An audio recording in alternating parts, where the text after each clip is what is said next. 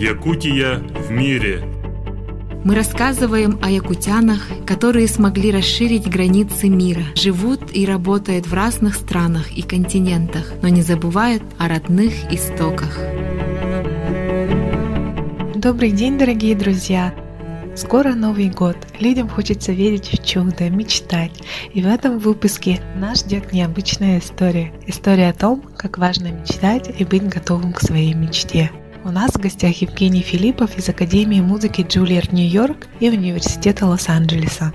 Евгений, спасибо большое, что согласился на интервью. Хочется поскорее рассказать нашим слушателям о твоей истории, но давай обо всем по порядку. Расскажи, пожалуйста, немного о себе. Ну, если рассказать о себе коротко, то я вырос и родился в Мегино-Кангаласском Улусе в поселке Нижний Бестях. Я там учился до 9 класса, и после 9 класса я а, поступил в Якутский музыкальный колледж в Якутске. А родители мои, у меня мама работает там же а, в поселке в школе, учительницей начальных классов, а папа у меня индивидуальный предприниматель.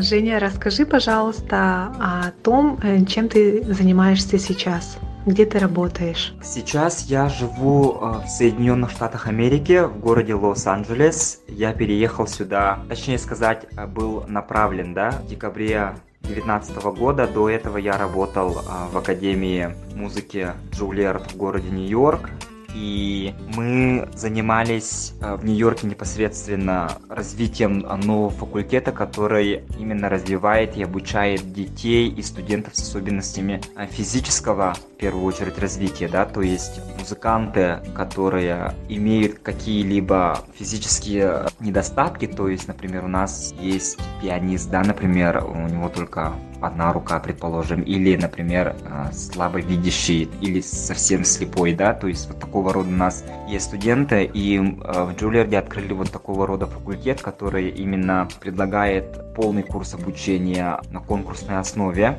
наравне со всеми. Нью-Йорк, он сам по себе является городом очень таким динамичным, и многие города даже в этой стране, они во многом отстают, да, от таких гигантов, как Нью-Йорк или Лос-Анджелес, или даже тот же Чикаго. Но этот первый факультет такой был именно успешным в городе Нью-Йорк, и, конечно же, многие факультеты э, других университетов по всей стране начали также развивать вот такого рода проект, да, такого рода факультета открывать. И когда я жил в Нью-Йорке, то есть получается, с весны по конец августа мне приходилось очень часто летать и жить между двумя городами. То есть физически это было очень-очень тяжело. Получается, с понедельника по четверг я в Нью-Йорке, а потом э, до понедельника следующей недели я находился непосредственно в Лос-Анджелесе.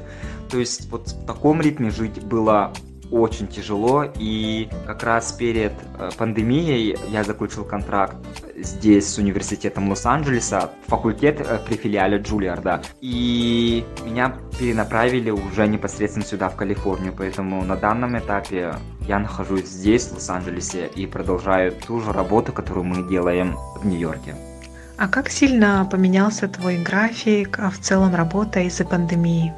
К сожалению, пандемия ударила по сфере образования очень-очень сильно. Мы долго думали э, вообще, как работать, да, по какому графику, какие инструменты использовать. То есть мы понимали, что Zoom или тот же Skype или FaceTime это не те вообще инструменты, да, для общения со студентами, у которых инвалидность. То есть, в принципе, в живом-то общении это было очень тяжело, и вы представляете, то есть надо как-то приспосабливаться через, теперь через Zoom. График изменился очень сильно. Во-первых, он сократился, да, то есть многие родители, они забрали своих детей, а, они взяли все break time, то есть каникулы затяжные, получается, но те, кто остались, конечно, они нас очень просят, чтобы мы просто даже вне урока звонили хотя бы вот на полчаса и общались э, с нашими студентами, вообще не обучая их ни к чему, а просто вот они имели человеческое общение, потому что мы, естественно, мы прекрасно понимаем, что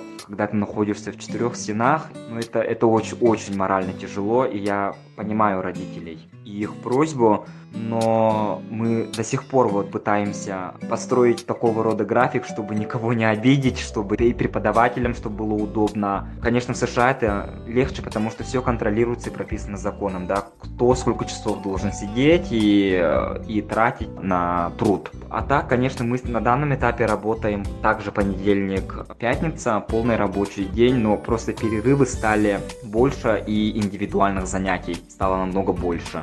А, вы делаете очень большую работу, Женя. Я думаю, что это достойно уважения и уверена, что родители очень ценят вашу работу.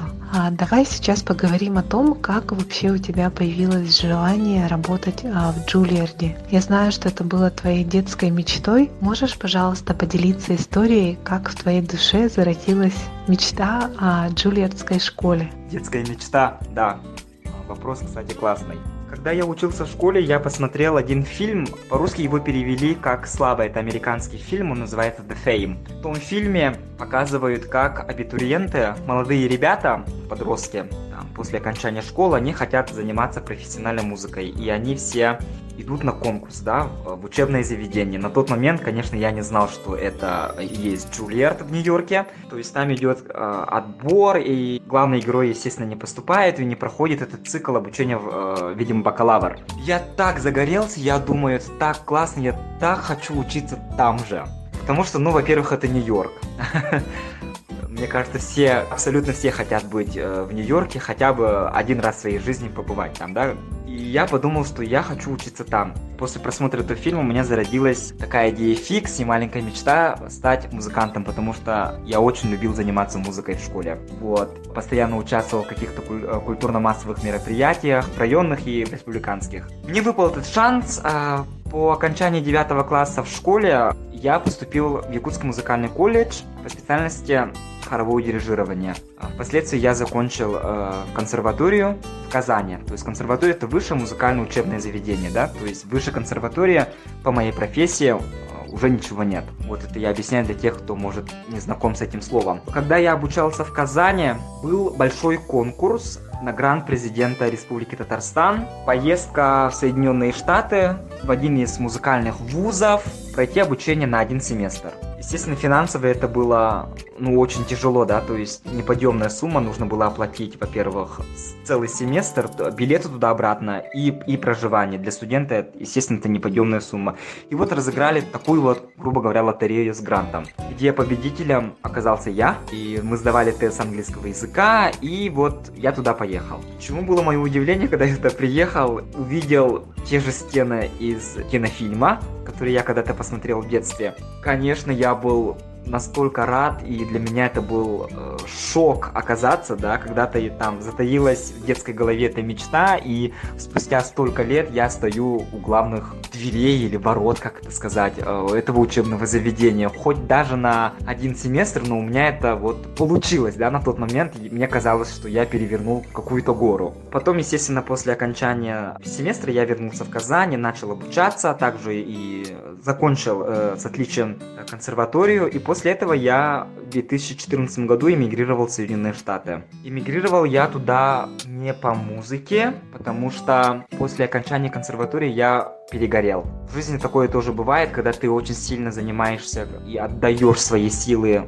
да, на какую-то определенную специальность. Потом наступает такой период, э, когда ты немножко хочешь отдохнуть, уйти из профессии, как гру- грубо говоря. И у меня тоже такой выпал шанс уехать в Соединенные Штаты и поработать вне музыки. Находясь в Соединенных Штатах, я понял все-таки, что музыка это мое. Я услышал, что открывается такой новый факультет, и я отправил свое резюме, они меня вспомнили, пригласили на интервью. Я подумал, что вот он, шанс теперь уже остаться в стенах этого учебного заведения уже на более долгий срок. Вот так у меня и начался, наверное, вот этот путь. А, Женя, это просто невероятная история. Я думаю, что наши слушатели тоже так же подумают, когда узнают о твоей истории. И а, хотелось бы узнать, наверняка ты не думал, что ты сможешь попасть в Джулия, да? Или все-таки такие мысли были? Вот на тот момент э, в детстве, когда ты увидела а, этот фильм, я много слышала о Джулиарде. Допустим, когда мы говорим о классическом образовании, то на ум всегда приходит Лига Плюща. Да? Когда мы говорим об образовании в сфере искусства и музыки, то это Джулиард. Это очень здорово, что наш земляк, а, якутянин, работает в данной организации. Да? И действительно, эта история а, кажется невероятной на первый взгляд, но я думаю, что тебе удалось достичь своей мечты именно потому, что ты был готов к ней. То есть ты готовился. Сначала в музыкальном колледже здесь, в Якутске, потом в консерватории в Казани. И когда уже наступило время и пришло осознание того, что музыка это твое, действительно ты был готов, у тебя было классное резюме, а, были контакты, и тебе удалось устроиться на данную работу. Ты с этим согласен или думаешь, что все же это какое-то вот стечение обстоятельств? Ну да, то есть я рос, и в детстве я был таким немножко не наглым, но я был очень таким самоуверенным. Мне всегда казалось, что я когда-нибудь и попаду туда. Только я, естественно, не понимал, в каком качестве. Это качество, качестве туриста или студента. Вот, но я знал и я чувствовал, не знаю чем, но я чувствовал, что я когда-нибудь окажусь в стенах этого здания.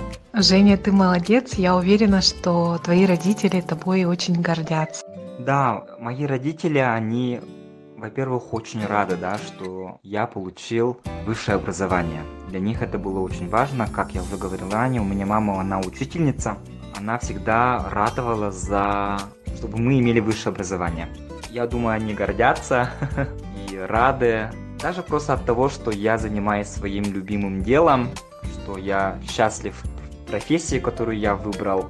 Но мне кажется, вот любой родитель желает своему ребенку именно вот пройти такой путь, чтобы выбрать ту профессию, которая тебе приносит э, колоссальное удовольствие, да? Вот, поэтому с этой стороны, конечно, у меня родители очень рады за меня. Что бы ты хотел а, пожелать тем, кто сейчас нас слушает? Возможно, в сердце человека, который сейчас слушает этот выпуск, есть какая-то тоже своя мечта, но он или она а, немного боится этой мечты. Что бы ты посоветовал? Ну, во-первых, я бы пожелал нашим слушателям, чтобы они не боялись бояться, как бы это парадоксально не звучало. Что это означает? Что страх — это ведь абсолютно нормальная эмоция, и мы все люди. Мы все люди, у нас у всех есть какая-то тревога, волнение за будущее, да, страх э, сделать этот шаг или не сделать какие-то сомнения, они всегда нас тревожат. Вот я считаю, что это абсолютно нормальная эмоция, и к этому нужно относиться спокойно. Вот, я пожелаю вам, чтобы вы следовали за вашей мечтой, за то, чтобы вы э, проявили себя в своей профессии, да, чем вы сейчас занимаетесь, потому что если это профессия и если это э, работа карьера, да, вам не доставляет каких-то удовольствий, то никогда не бойтесь начать что-то вот с нуля, что-то новое, учиться чему-либо новому, да, то есть не бойтесь потерять какое-то время. У нас в России, к сожалению, вот принято как-то гоняться за временем, да, что ой, это поздно, это я уже э, не успею, это уже не актуально, да. А вот выберите то, что вам по душе, Никогда не бойтесь начинать что-либо новое. Нет понятия поздно. Это на самом деле очень легко сделать. Сделать этот вот первый шаг а, к чему-то новому. Вот я пожелаю вам, наверное, самого главного это стойкости, уверенности, ну и здоровья. Женя, спасибо огромное тебе за участие в нашей передаче. Желаем тебе дальнейших успехов и крепкого здоровья в наше неспокойное время. Друзья, а я напомню, что у нас в гостях был Евгений Филиппов из Соединенных Штатов Америки, который смог исполнить свою детскую мечту. Надеемся, что история Евгения поможет вам двигаться вперед навстречу своей мечте. Для вас сегодня работали Екатерина Голикова и я, Савина Данилова. Будьте здоровы!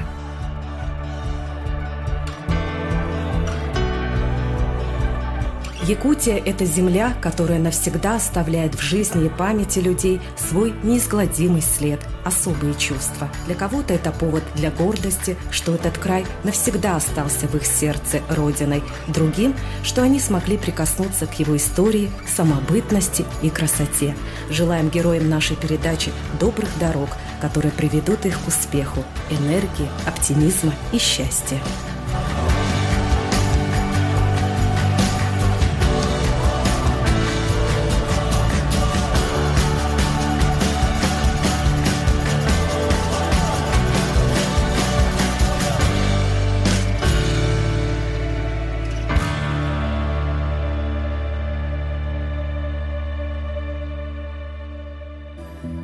Прекрасней в этом мире Уголка во всей стране.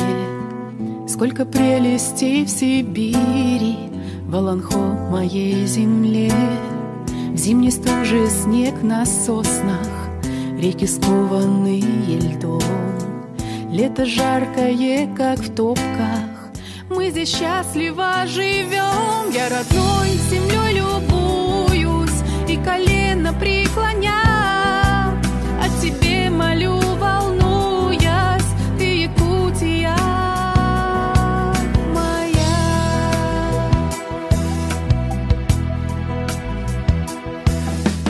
Здесь проходят годы жизни, кто-то встретил первый час. Символ доблестной отчизны, крепкий северный алмаз. Здесь добро шаг